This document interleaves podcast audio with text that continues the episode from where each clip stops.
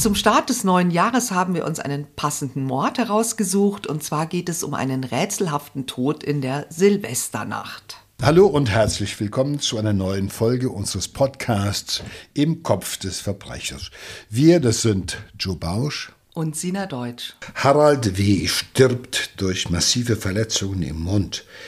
Ist es ein außergewöhnlicher Unfalltod durch einen Silvesterkracher oder doch ein eiskalter Mord? Es ist der 31.12.2009 in Wien, Silvesterabend. Ein Mann schleppt sich von seiner Wohnung auf die Straße. Harald W. ist blutüberströmt, er hat schwerste Gesichtverletzungen und kann nicht sprechen, aber er lebt. Mit letzter Kraft hämmert er an die Tür einer Bar. Die Lokalbesitzerin alarmiert den Notarzt, der auch wenige Minuten später eintrifft. 30 Minuten lang lebt Harald W. noch, dann verlieren die Rettungsärzte den Kampf um ihn. Jetzt stellt sich natürlich die Frage, was ist passiert? Die Polizei ermittelt und acht Wochen nach diesem mysteriösen Tod liefert der von der Polizei beauftragte Schussgutachter den entscheidenden Hinweis. Er sagt nämlich, für ihn war der Fall relativ klar, weil er vor 20 Jahren schon mal einen ähnlichen Fall hatte, nämlich einen Schuss durch die Zähne. Und er sagt, das ist etwas, was man sich als Laie kaum erklären kann, aber aufgrund der Geschossfragmente konnte er die Munition rekonstruieren. Es war eine Tokarev-Patrone, das ist eine der schnellsten Faustfeuerwaffen und eine der wirksamsten. Und normalerweise hat äh, diese Patrone die Kapazität eines Schädeldurchschusses, aber in diesem Fall haben die Zähne einen Schädeldurchschuss verhindert. Ja, die Zähne sind schon besonderes Material und die sind besonders hart, sodass ein Projektil schon mal zersplittern kann und äh, eben äh, mit gut Teile können verschluckt werden, reflektorisch. Aber es kann natürlich auch dann, sage ich mal, zu seltsamen Verletzungen im Mundbereich führen, die man nicht äh, sofort als Schussverletzung äh, identifiziert. Das äh, ein Projektil Kaliber 7,62 ist, glaube ich, Tokarev, äh, schon in der Lage ist, äh, äh, also schon dicke Holzbohlen zu durchdringen, da kann man sich vorstellen, dass äh, Geschossfragmente irgendwo auch zu finden gewesen waren und so war es auch hier. Knapp sechs Monate nach dem Mord glauben die Ermittler auch das Motiv gefunden zu haben. Harald W. und einer seiner Freunde, Peter T., wurden ein Jahr zuvor der Vergewaltigung beschuldigt. Also Harald W. saß deshalb sogar kurz in U-Haft und das angebliche Opfer ist eine 19-jährige Wienerin. Im Zuge der Erhebungen stößt die Polizei auch auf ihren Freund, einen 21-jährigen Installateurslehrling. Es war aber so, dass äh, das Verfahren wegen Vergewaltigung gegen die beiden Männer aus Mangel an Beweisen eingestellt wurde, aber auch, weil das Opfer sehr widersprüchliche Aussagen gemacht hat. Und dieser Harald W. hat auch nie verstanden, warum dieses Mädchen gerade ihn beschuldigt hat und er hat auch immer seine Unschuld beteuert. So, jetzt glauben die Ermittler, die erste heiße Spur zu dem Täter zu haben. Aber es ist natürlich alles nicht so einfach, sich das auch zu beweisen. Das Kripo-Team wertet tatsächlich rund 35.000 Telefondaten aus und man versucht herauszufinden, ob sich Alexander W., der Freund des angeblichen Vergewaltigungsopfers, am 31.12.2009, also am Tattag, in der Nähe des Tatortes aufgehalten hat oder Kontakt zum Mordopfer hatte. Aber das ist negativ. Durch die Telefonprotokolle wissen die Ermittler lediglich, mit wem der Verdächtige in Kontakt stand. Und jetzt setzen sie auf eine andere Taktik. Sie gehen am 7. Juni 2010 mit den Morderkenntnissen an die Öffentlichkeit und hoffen damit, den Verdächtigen nervös zu machen. Ja gut, zunächst versucht die Polizei natürlich mit der sogenannten Öffentlichkeitsverhandlung, also indem man mit so einem Fall an die Öffentlichkeit geht, äh, zunächst mal Zeugen zu finden, die es bisher noch nicht gab oder die sich noch nicht gemeldet haben. Zeugen, die irgendwas gesehen haben, was ihnen vielleicht zunächst bedeutungslos oder harmlos erschien, aber was jetzt im Lichte dieser neuen Informationen äh, plötzlich einen ganz anderen Sinn ergibt. Äh, für den Täter bedeutet es natürlich, dass er anfängt, sich Gedanken zu machen, weil plötzlich erfährt er auch natürlich etwas, was Verdächtiger nicht weiß, nämlich dass die Polizei ihre Suche intensiviert und da fängt ein Täter sich an, Gedanken zu machen. Wer könnte mich gesehen haben? Äh, was könnte mich verdächtig äh, erscheinen lassen? Vielleicht gab es Situationen, in denen er zunächst dachte, das ist völlig unverfänglich gewesen. Aber jetzt trägt sie dazu bei, dass irgendjemand auf die Idee kommt, ihn gleichwohl zu verdächtigen oder vielleicht sogar zu identifizieren. Und das baut, das macht Stress, das baut Druck auf. Und der Täter muss nämlich damit rechnen, dass er auffliegt.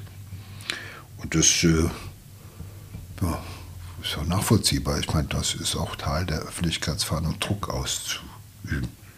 Vielleicht macht er ja dann auch einen Fehler oder macht dann irgendwelche Aktionen, die der Polizei die Möglichkeit geben, ihn zu identifizieren.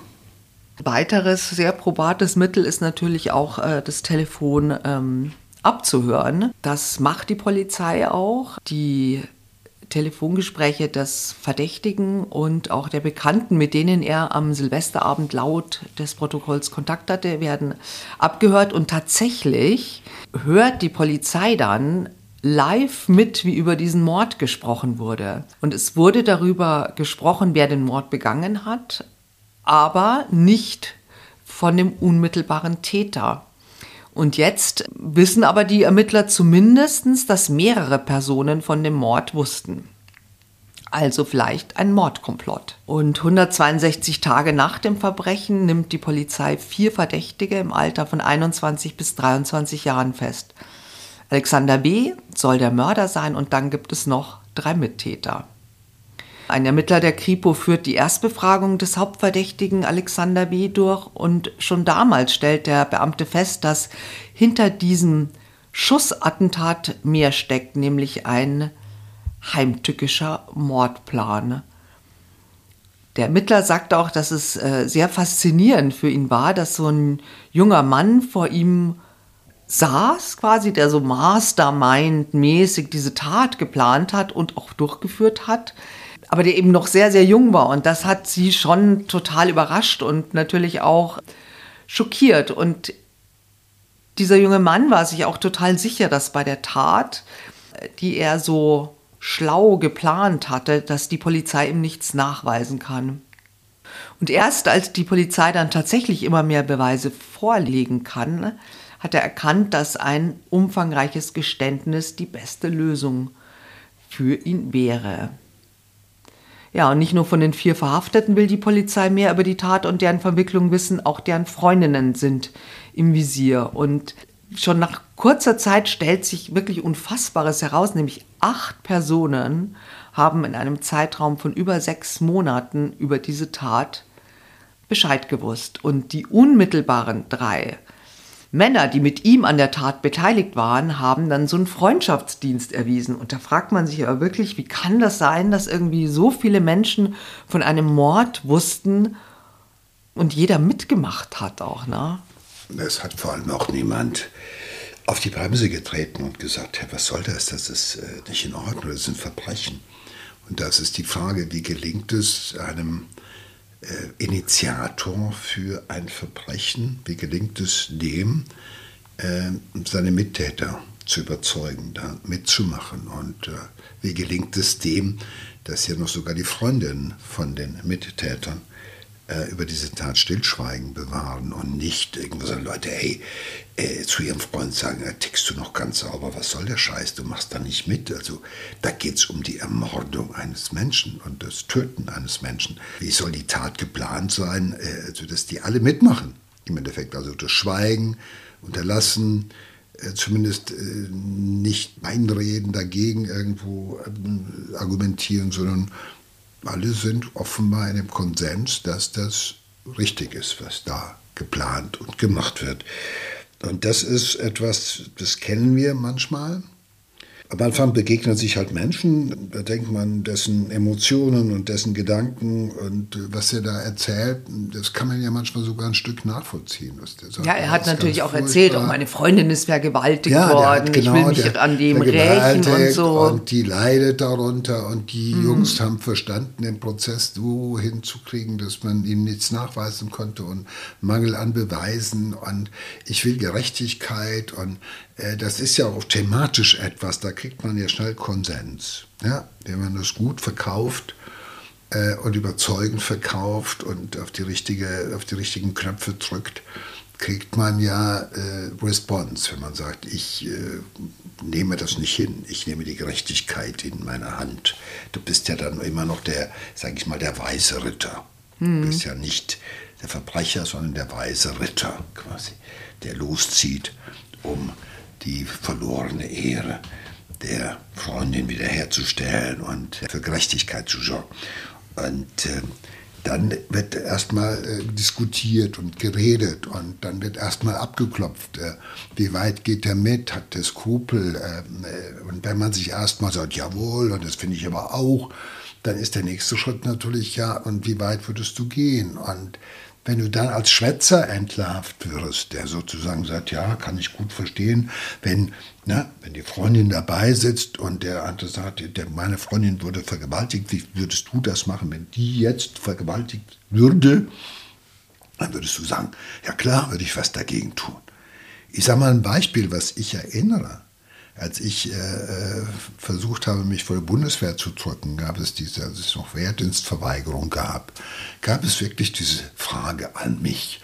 Sie sind in einem Park, war da die Frage, Sie sind mit Ihrer Freundin in einem Park unterwegs und es kommen drei Russen und packen Ihre Freundin und vergewaltigen sie vor Ihren Augen und Sie haben eine Waffe. Was machen Sie?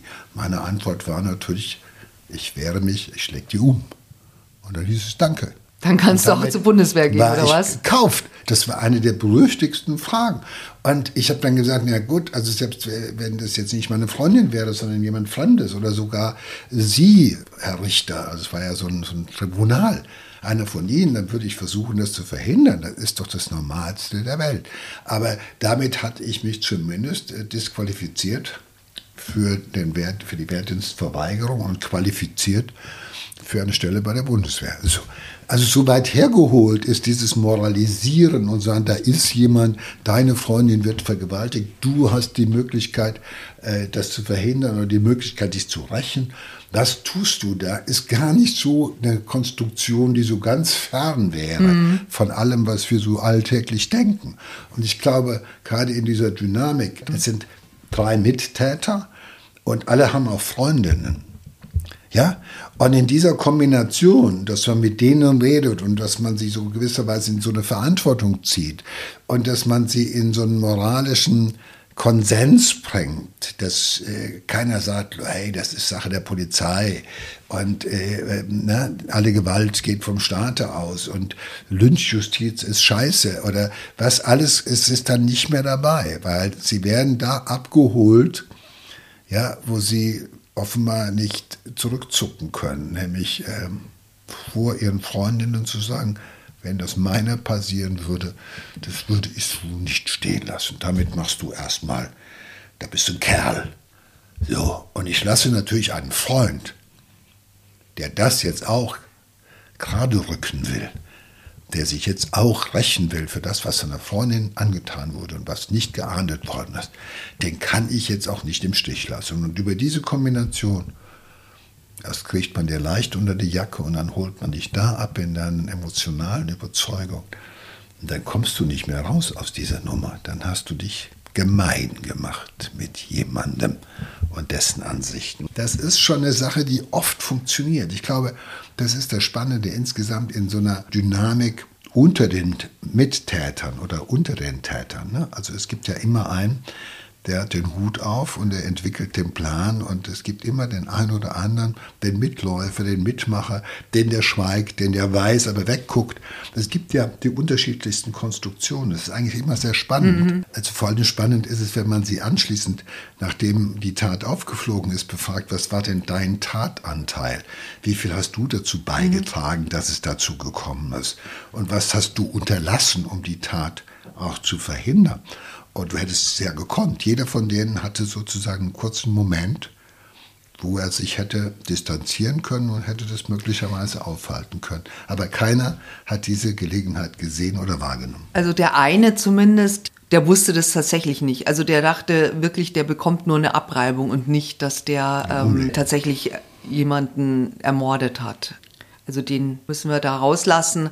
Aber ich könnte mir schon auch vorstellen, dass es dann auch den Freund dann so ein bisschen fürchtet. Also die, die es wussten, dass er ihn tatsächlich erschossen hat. Ja. Ich meine, das ist jetzt ein kaltblütiger Mörder. Da denkt man doch bestimmt auch, Na, äh, oh mein Gott, also wenn ich den jetzt verpfeife, äh, dann bin ich der Nächste, weil das geht ja bei dem schnell. Naja, zumindest weißt du, um das Potenzial, was der dir gegenübersteht. Gar keine Frage. Du hast mitgemacht, du siehst, dass er in der Lage ist, jemanden eiskalt umzulegen.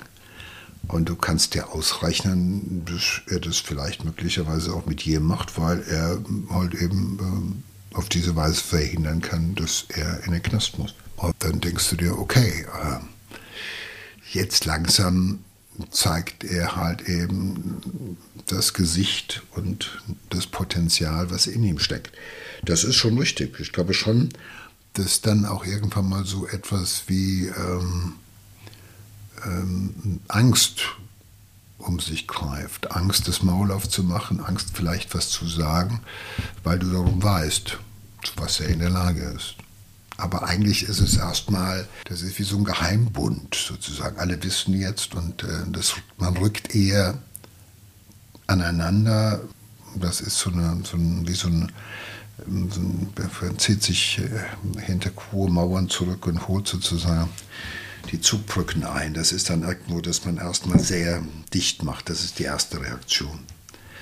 Weil die wissen äh, spätestens von dem Moment, wo er diesen Mann umbringt, wird allen klar, dass jetzt ein Verbrechen passiert ist. Jetzt ist Schluss mit äh, Zusammensitzen und Reden, sondern jetzt hat es einer gemacht. Und macht dich halt innerhalb von wenigen Sekunden, hat dieser Typ dich zu einem Mittäter und zu einem Mitwisser gemacht, ob dir das jetzt passt oder nicht. Und die Mittäterschaft und die Mitwisserschaft bringt dich immer auch in Gefahr, nämlich dass du Schuld hast, Schuld mitträgst. Und mit Schuld, ohne zu wissen, was kriegst du dafür, wenn der lebenslang kriegt, kriegst du vielleicht zwei Jahre, drei. Du hast keine Vorstellung davon. Also ich glaube, das ist etwas, was als erstes wirkt und danach kommt die Angst vor diesem Typ, der dazu in der Lage ist. Also der Täter Alexander W. erzählt dann auch, wie das alles so kam. Und er sagt, also er war sich sicher, dass eben Harald W. der Vergewaltiger seiner Freundin war und dafür musste er ihn bestrafen. Und das hat er auch schon tatsächlich an dem Tag, wo dieses Verfahren wegen Vergewaltigung eingestellt wurde, da hat er schon beschlossen, ich räche das selber. Die Verlobte hat ihn auch so aus Angst immer noch weiter auch erzählt, dass es diese Vergewaltigung tatsächlich gegeben hätte, ne, was ja nicht stimmt. Aber die konnte jetzt auch nicht mehr zurück wahrscheinlich, ja. Und äh, er hat dann also vier Monate lang an diesem Mordplan äh, herumgetüftelt. Und äh, wie wir schon gesagt haben, der hat ja nicht alle eingeweiht, aber so einer, einen hat er schon über diese Emotionen so gepackt, ne? dass er sagt so, der kann nicht mehr schlafen, weil es ihm so schlecht geht, weil er an seine arme Freundin denken muss und so weiter. Und da ist er auch auf Verständnis ja, gestoßen. Ist ja auch, er ist ja vom Typus her auch, sage ich mal, ein Mann, dem man abkauft, gerne abkauft, dass er leidet und wie sehr er leidet. Er ist ja so ein eher unscheinbarer Typ, er ist kein, kein Alpha-Tier, um das mal so zu sagen. Äh, er ist nicht der Leader of the Gang eigentlich, aber er überzeugt, weil er so, weil es so sehr menschelt. Weil es ist so einer, weißt du, dem glaubt man, dass er leidet. Dem sieht man an, dass er leidet. Äh, mit dem leidet man auch mit. Der äh, kann das authentisch darstellen, was mit ihm los ist. Und äh, dass er wirklich also auch damit nicht mehr zurande kommt, dass dieser Täter, der das ganze Leid verursacht bei seiner Freundin und auch ihm, ich meine, dass der einfach unbeschadet wegkommt. Aber das Ganze hat schon was sehr Obsessives an dieser Stelle schon. Ja, also wenn du sagst, dass er also immer wieder auch seine Freundin, ist ja eigentlich froh, wenn sie nicht drüber reden muss.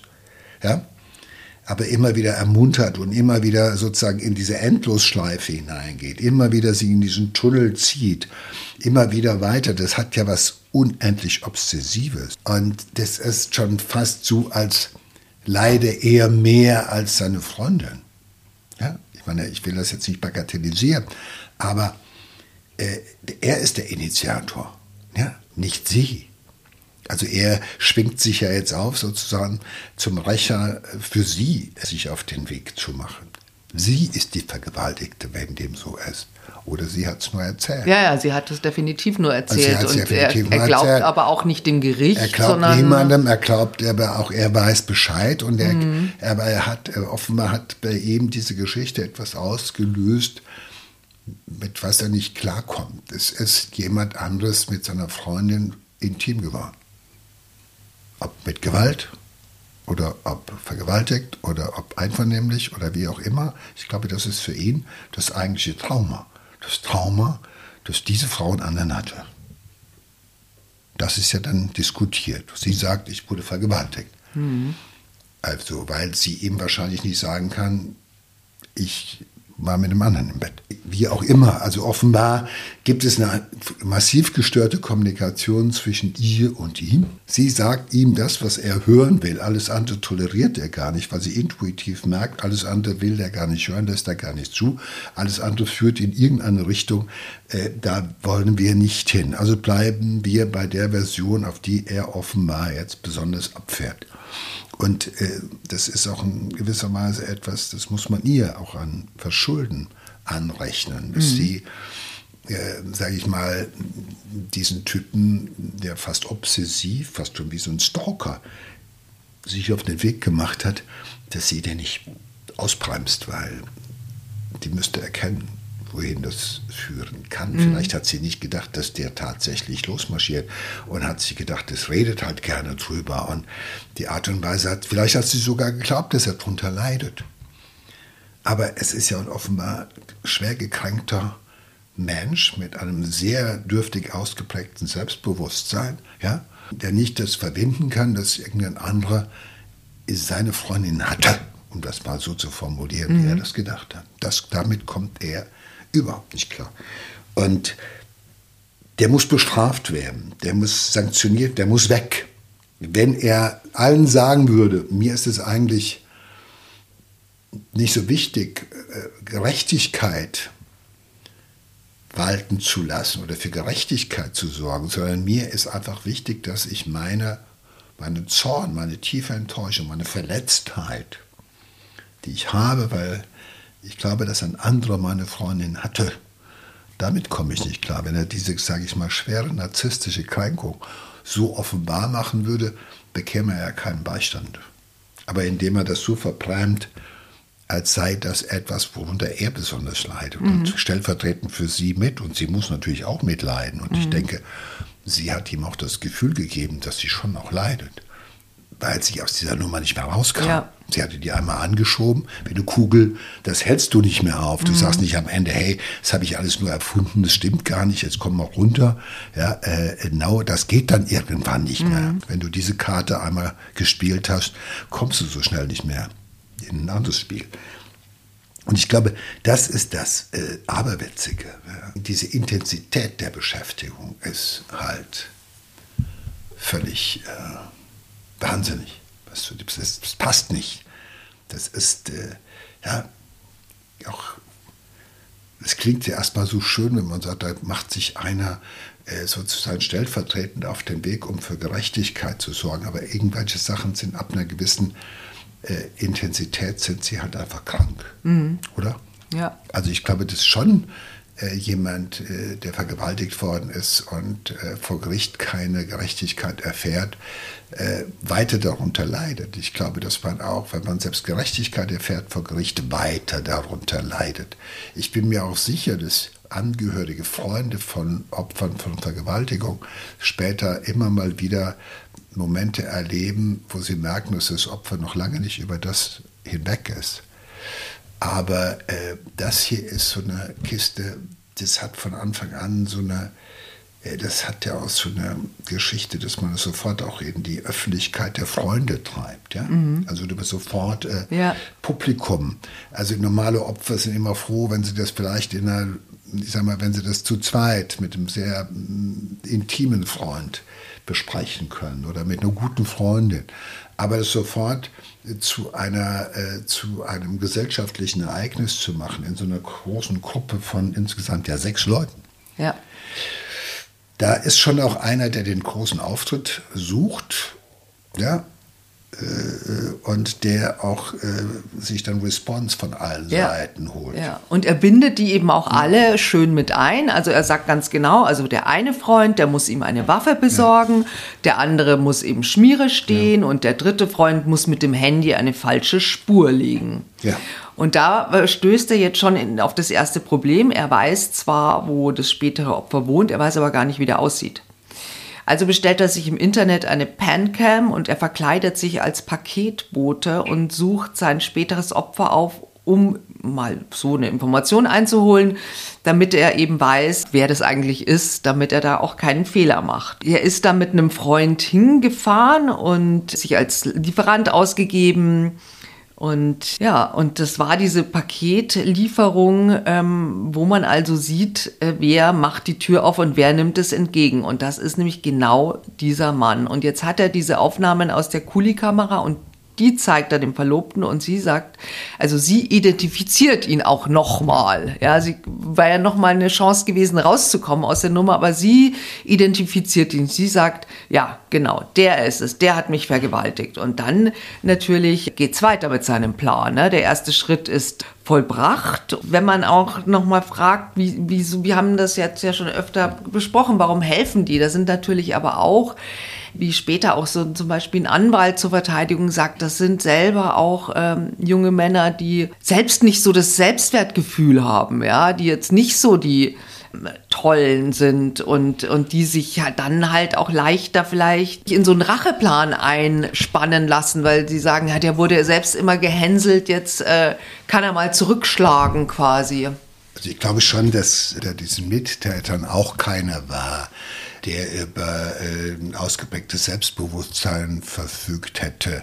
Äh, ich glaube, alle Mittäter bei den Männern waren welche, die nicht gerade souveräne Persönlichkeiten waren. Ist wichtig, dass das Bild, was sie den anderen gegenüber von sich abgeben, dass das sozusagen auch ein positives Bild ist und dass man so, hey, auf den kann man sich verlassen. Und der wird das auch machen. Also gerade weil die Freundinnen dabei sitzen, ja, also hey, also das ist ja so etwas, sie treten ja in Beziehungen im mhm. wahrsten Sinne des Wortes auch zueinander. Mhm. So in, äh, in einen Geheimbund, in Freunde, in äh, äh das ist also jeder, der jetzt wieder zurückzuckt, ist feige oder verrät die gute Sache. Ja, also die kommen ja, ich komme mir vor wie die Ritter der Tafelrunde in, in irgendwie. Es hat ja so ein bisschen was, äh, es hat ja ein bisschen was Überromantisches, wenn es nicht so brutal gewesen wäre. Ja, so, äh, wir sind die Aufrechten, wir kämpfen für die Ehre unserer Frauen, wir lassen nicht zu, dass unsere Frauen beschmutzt werden.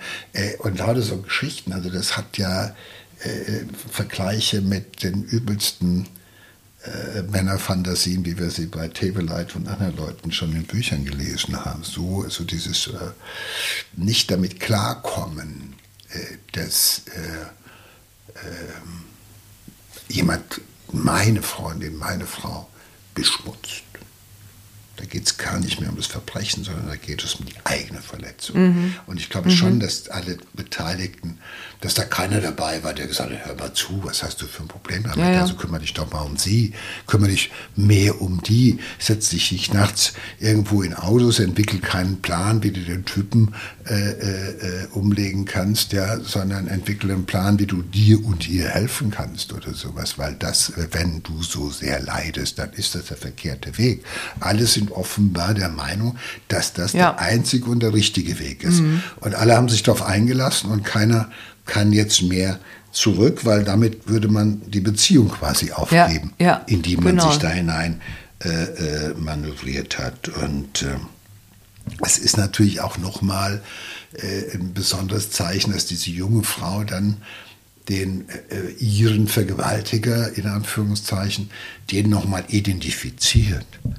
Weil die sieht ja, was die für einen Aufriss machen. Also die hängen sich davor, die machen das, die sind schon so weit. Ja? Wenn die jetzt sagt, ey, time out, das war alles nur Dafke, das, mir ist das nicht passiert und mit dem schon mal gerade gar nicht. Was, was passiert denn dann? Was ist denn dann los? Dann ist sie diejenige, die mhm. alle an der Nase mhm. herumgeführt mhm. hat, dann kann sie morgen, ist sie danach mit diesem Satz, ist sie weg. Ja. ja was soll passieren? Ja. Und äh, insofern entsteht da plötzlich auch so eine interpersonelle Dynamik zwischen allen Beteiligten aus der Abteilung Rache. Da kann keiner mehr raus aus der Nummer. Ja, also der nächste Schritt ist eine Waffe besorgen. Und einer der Freunde macht das dann auch, der übergibt ihm diese Waffe. Er schießt dann auch gleich damit im Wald, übt da erstmal ne, und er stellt also schnell fest, dass die Pistole eine Ladehemmung hat.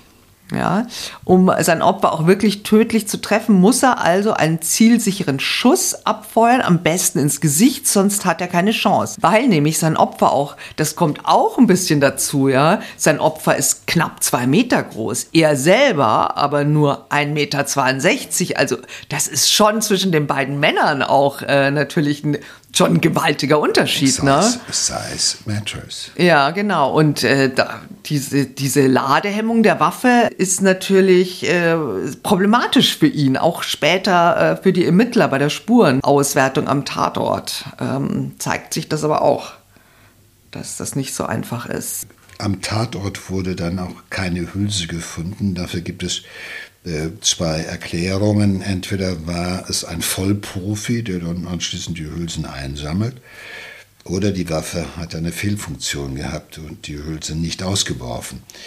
Äh, wie sich herausgestellt hat, war das der Fall. Die Waffe hat eine Fehlfunktion gehabt. Ja. Und ähm, jetzt, also jetzt hat er eben auch die Waffe, also dem Mord steht nicht mehr viel ähm, im Wege. Und er hat dann für diesen angeblichen Vergewaltiger den Todestag ausgewählt und zwar eben diesen 31. Dezember 2009. Und warum gerade den Silvesterabend? Weil diese Pistole keinen Schalldämpfer hat. Und er dachte, womit er auch recht hatte, die Ausführung des Mordes an Silvesterabend, da geht dieser Schuss ja, in dieser normalen Knallerei natürlich unter. Boah, Kriegt keiner mit. Der Gedanke. Außerdem hat, das, äh, hat Silvester ja immer so eine, Bedeutung, so eine Bedeutung. Also das Jahr kommt zu Ende, das neue Jahr wird frisch und ohne Last. Ja, das ist ja immer auch, äh, sind was zu Ende, ja. es ist ein neuer Start. Mhm. Also unabhängig davon, ich glaube, ähm, das hat auch die nötige Theatralik. Meine, es wäre ja auch einfacher gewesen, Schalldämpfer noch zu besorgen oder anzubasteln. Also, aber er wollte offenbar das Jahr gut zu Ende bringen, mhm. auf seine Weise. Und dass es nebenbei natürlich noch dazu führt, dass man sagt, die Knallerei fällt da nicht so auf, äh, das ist auch nicht schlecht. Genau, also an diesem Tag ruft er um 14 Uhr äh, nachmittags das äh, spätere Opfer an. Er gibt sich nochmal als Paketzusteller aus, fragt, äh, bis wie viel Uhr kann ich denn vorbeikommen und liefern. Zu dieser Zeit kommt dann auch ein anderer Freund wieder ins Spiel, also wir nennen ihn mal Stefan und der hatte diese Rolle, er soll den Fluchtwagen lenken.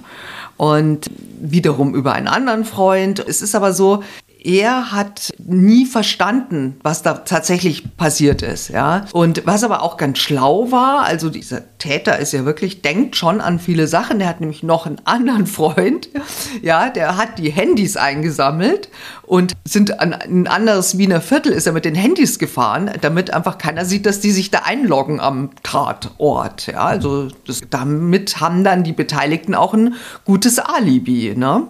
Und zwar sollte er auch nochmal auch durch ein Radar fahren, also so, so wirklich mit dem Holzhammer die sind alle ganz also woanders. umgekehrt. Normalerweise ist es so, der Täter wird überführt, weil irgendwo einer sagt, oh, das sind sie um 21.45 durch die Radarfalle genau. gefahren, sondern na, jetzt nutzen wir das Ganze. Wir genau. machen im Endeffekt einen Radarzwischenfall ja. und mit den Handys und können sagen, wir alle waren genau. definitiv zum Tatzeitpunkt woanders. Klug überlegt. Ja. Haben viele Krimis geguckt und ja, genau, genau. Also, kurz vor 18 Uhr treffen äh, die anderen drei dann in der Nähe des Wohnhauses von Harald W. ein. Äh, zwei steigen aus und sind ziemlich lange weg. Einer kommt dann zum Auto zurückgelaufen und der, der das Fluchtauto fährt, hat, dachte schon irgendwie, Gott, da ist jetzt was schiefgegangen. Dachte aber auch nur, die, die Abreibung hat irgendwie nicht funktioniert und dann sind sie abgefahren. Und er ahnt also nicht, dass dieser Freund tatsächlich gerade einen heimtückischen Mord begangen hat. Ja. Also er ist in dieses Haus gegangen und hat sich vor der Wohnungstür seines Opfers postiert mit einer Maske. Und der andere Freund steht vor dem Haus und läutet unten an und als das Opfer die Tür öffnet, schießt ihm der andere ins Gesicht und flüchtet eben. Er hatte auch schon mal in dem Auto vorher die Rückbank mit Folie ausgelegt, um zu verhindern, dass da irgendwie Blutspritzer oder Schmauchspuren oder sowas dran haften bleiben. Er zieht sich dann im Wagen um und äh, packt äh, seine Kleidung in den Rucksack und äh, den übergießt er später im Wald mit Benzin und zündet ihn an. Also er denkt wirklich an alle möglichen Spuren und die Tatwaffe hat er auch in der Nacht dann im Wienerwald äh, vergraben. Ja, und der junge Mann, der das Fluchtauto gefahren hat, der dachte sich auch irgendwie ja komisch, aber was ist da wirklich passiert? Schaut aber in die Zeitung, da berichtet niemand über einen Mord äh, in der Silvesternacht und denkt sich nur, ja, dann habe ich mir das auch eingebildet, ne? aber komisch war der irgendwie schon. Dem Ermittler gesteht Alexander W. dann auch noch einen weiteren Mordplan. Er wollte nämlich den zweiten Angeklagten im Vergewaltigungsverfahren auch noch töten. Und zwar wollte er da den Mann entführen, fesseln, ihm sein Geschlechtsteil abtrennen und ihn bei lebendigem Leib verbrennen. Also hier kommen wir schon mehr ins Fantasieren. Es gab mal einen Film mit Charles Bronson da war Charles Bronson unterwegs und da hat er auch die Vergewaltiger seiner Frau, hat er genauso bestraft, indem er ihn das Geschlechtsteil abgeschnitten hat und hat sie dann liquidiert. Fällt mir jetzt gerade ein, also auch die Jungs sind offenbar auch sehr viel Vielleicht hat er den gewesen. Film auch gesehen. Ja, ja, das war. Hat sich inspirieren ja. lassen. Auch. Aber klar ist natürlich, er ist jetzt irgendwo in so einem Tunnel. Und am Ende des Tunnels kann er nicht sagen, ich will dem nur sagen, du bist es und das hast du jetzt davon, ich hau dir aufs Maul, sondern er ist schon so weit in der ganzen Performance, das kann nur noch in einem Mord enden, weil körperlich ist er dem großen, zwei Meter großen Hühnen ja nicht gewachsen. Der düngelt ihm ein, also er kann ihn nur anschießen oder erschießen. Also wenn schon schießen, dann wird er ihn auch erschießen. Und der Schuss ins Gesicht bestraft ihn nicht nur, sondern tötet ihn wahrscheinlich. Ins Gesicht schießen ist natürlich auch eine Besonderheit, besonders brutal, mhm. aber auch, es hat was von Hinrichtung. Ja. Ja, ins Gesicht schießen. Aber auch besonders natürlich, ich will dich noch einmal sehen und dann das Letzte, was du siehst, bin ich, der Rächer und dann bist du tot. So, und er ist also in einem Affekttunnel, das muss man sicherlich sagen. Da hat er sich auch immer mehr hineingetriggert im Laufe der mhm. ganzen Vorbereitungszeit, bis halt das fast im wahrsten Sinne des Wortes zum Überlaufen gebracht wurde. Und dann hat er diese Tat begangen. Danach kamen halt Verschleierungshandlungen und das ist auch nachvollziehbar, weil wenn du schon sowas tust, willst du natürlich auch nicht erwischt werden. Äh, deshalb hatte die Freunde diese ganzen verschiedenen Handlungen vornehmen lassen, dass man erstmal nicht auf die Idee kommt, dass er was damit zu tun haben könnte. Interessant ist auch, dass in der Zwischenzeit dann auch herauskommt durch andere Zeugenaussagen, dass es also tatsächlich so war, dass sogar polizeilich festgestellt wurde, dass sie nicht vergewaltigt wurde, also dass es keinerlei Nötigung gab und sie hatte auch wohl noch später Kontakt mit dem späteren Mordopfer, also dass auch unwahrscheinlich ist, wenn man von jemand vergewaltigt wurde, dass man da noch einen normalen Kontakt aufrechterhält danach. Und die Vermutung liegt also schon nahe, dass sich die junge Frau von ihrem damaligen Freund, diesem späteren Mörder, trennen wollte, ja, und dass sie eben diese Vergewaltigung aus Angst und, und psychischen Druck nur vorgeschoben hat. Aber das hat natürlich eine, eine Katastrophe ausgelöst. Kommt eine Lüge zur nächsten oder eine Enttäuschung. Sie war vielleicht äh, enttäuscht, dass, ähm, sag ich mal, ihre Geschichte mit diesem Mann nicht dazu geführt hat, wo sie hinführen sollte. Der andere war natürlich irgendwie besessen von dem Gedanken, dass ein anderer, großer, kräftiger, hühnenhafter Mann es mit seiner Freundin sozusagen hatte. Er hat sicherlich auch unter seiner Größe möglicherweise gelitten, aber vor allem unter seinem geringen Selbstwertgefühl und so weiter. Das ist ja alles, er fühlte sich viel mehr vergewaltigt als sie. Das ist ja das Irre an diesem Fall. Man hat ja das Gefühl, er ist das Opfer der Vergewaltigung gewesen, nicht sie. Sie kann man nur dahingehend entschuldigen, dass sie offenbar nicht in der Lage gewesen ist, dem Typen die Geschichte so zu erzählen, wie sie war. Offenbar hat sie eben nach dem Mund geredet. Das schien ihr der leichtere Weg bei so einem Typen. Ja? Anstatt ihn abzuservieren. Wahrscheinlich wollte sie ihn loswerden irgendwann mal. Das hat aber nicht geklappt und dann muss man irgendwie, hat sie halt zurückgerudert. Und dem Typen die Geschichte so erzählt, wie er sie hören wollte. Das sagt etwas über sie, sagt natürlich viel über ihn, es sagt aber vor allem auch etwas über das gestörte Verhältnis was dieses Pärchen miteinander hatte. Mhm. Ja, also sie erzählt die Geschichte einer Vergewaltigung, weil sie ihm damit offenbar einen Gefallen tun will oder damit bestimmten Diskussionen aus dem Wege gehen will. Mhm. Ja, von wegen, hat der, hat der dir es schöner gemacht, war der besser im Bett, ist der dieses und jenes, diese ganzen Geschichten gehst du aus dem Weg, indem du deinem Macker erzählst, dass es alles dir gegen deinen Willen widerfahren ist. Aber den lässt es nicht los also das ist ja auch immer hochinteressant, warum äh, kommen Frauen in solchen Beziehungen dazu, fälschlicherweise zu behaupten, dass sie vergewaltigt worden sind. Ja. Du bist der, der mich immer in einer Art und Weise bedrängt hat, bis ich keinen anderen Ausweg mehr gefunden habe, als zu behaupten, ich bin vergewaltigt worden. Was löst das denn aus in der Regel? In diesem Fall kann man davon ausgehen, dass die Beschuldigung einer Vergewaltigung im Täter etwas ausgelöst hat, nämlich eine wahnsinnige Eifersuchtsreaktion oder eine Reaktion der schwersten Kränkung. Weil die Art und Weise, wie er damit umgeht, zeigt, dass er eigentlich ein Problem hat mit gekränkt, dass er gekränkt ist. Und äh, der körperliche Unterschied, da ist ein großer, kräftiger und er ist der kleine, Minderwertigkeitsgefühl, all das muss gelöst werden. Das mhm. darf nicht so stehen bleiben. Das ist äh, eine Gemengelage, die muss er jetzt zu Ende bringen. Und das Schlimme ist natürlich, um ihn herum sitzen Menschen, die ihn A, gut verstehen und ihn dabei unterstützen. Und offenbar hat keiner jemals gesagt, pass mal auf, äh, glaube ich dir nicht oder ich glaube, das ist dein Problem. Ja, also diese krankhafte Eifersucht bringt nicht nur Alexander W., sondern auch seine drei Komplizen auf die Anklagebank und jedem droht natürlich erstmal bis zu 20 Jahren Haft. So, und äh, sind äh, lange Prozesstage. Der Hauptangeklagte versucht, den Geschworenen sein Motiv und seine Reue glaubhaft zu erklären.